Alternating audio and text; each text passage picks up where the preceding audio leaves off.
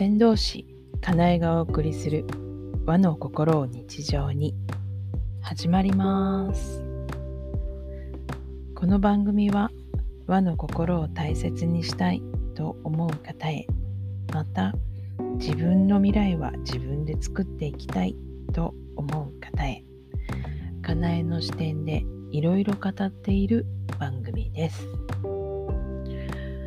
えー、今日も昨日もなんですけどなんか相談に乗ってくださいというお声が多かったです。で、うんと、まあ、どちらかというと、ちょっと気分が優れないので、っていうことですね。あの気持ちが落ち込んでるっていう系の気分が優れないっていう、その文字のまんまなんですけど、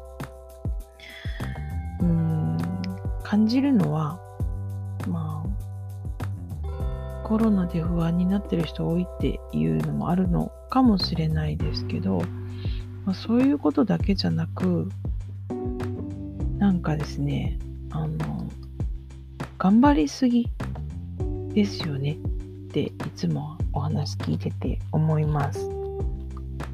あの、頑張るっていうのは必要なんだとは思うんですけどでも程度っていうものがあるんですよね。頑張ってもいいけど体に影響が出る悪影響が出るまで頑張っちゃいけないですよね。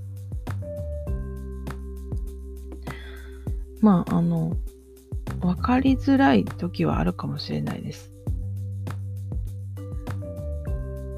もういつも頭痛い片頭痛持ちなんでっていう人はもうなんか麻痺しちゃってるのかもしれないですけどでもそれストレスかけすぎて片頭痛になってたりとかするんですね。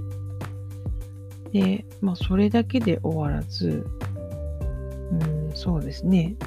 まあ女性に多いですけど、ちょっとパニックを起こして、過換気症候群みたいなのを起こしてきたりとかですね。そういうのになってくると、この頑張りすぎて、ストレス溜めすぎて、体に症状が出る。で、それで、うん体の症状が急激に出るので、それが怖くなってきて、またパニックを起こしやすくなるみたいなループが始まるんですね。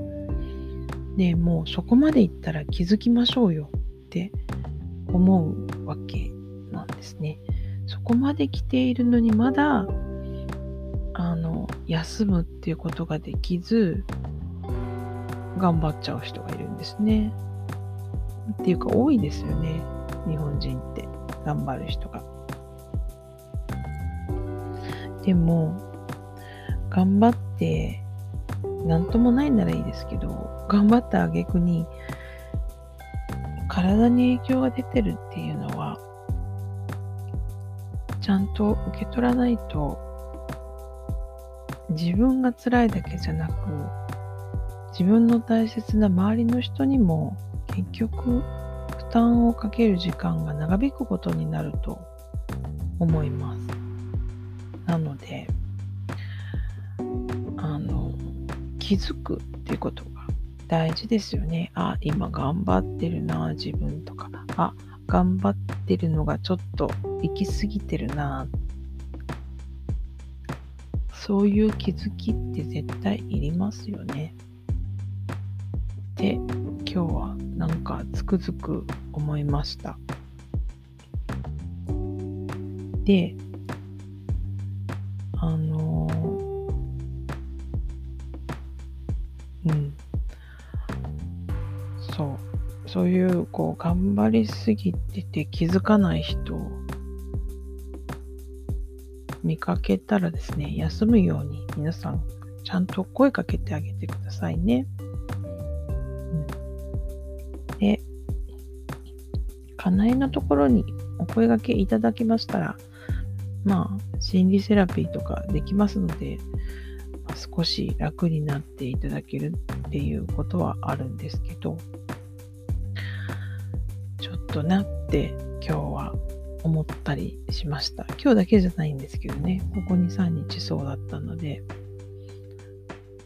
なんか、頑張るのが美徳ってなんか思い込んでる人もいるかもしれないけどあの、まあ、それは過ぎるとね良くないですよと。ほどほどにねっていうことがちょっと言いたかったです。今日は。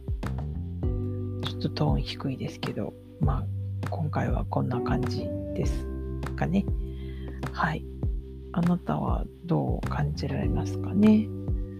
あなた自身大丈夫ですか？頑張りすぎてませんか？はい。ということで、まあ、今日のお話聞いて何かあのコメントありましたら、ボイスメッセージお待ちしています。では、また。戦闘士かなえ。でした。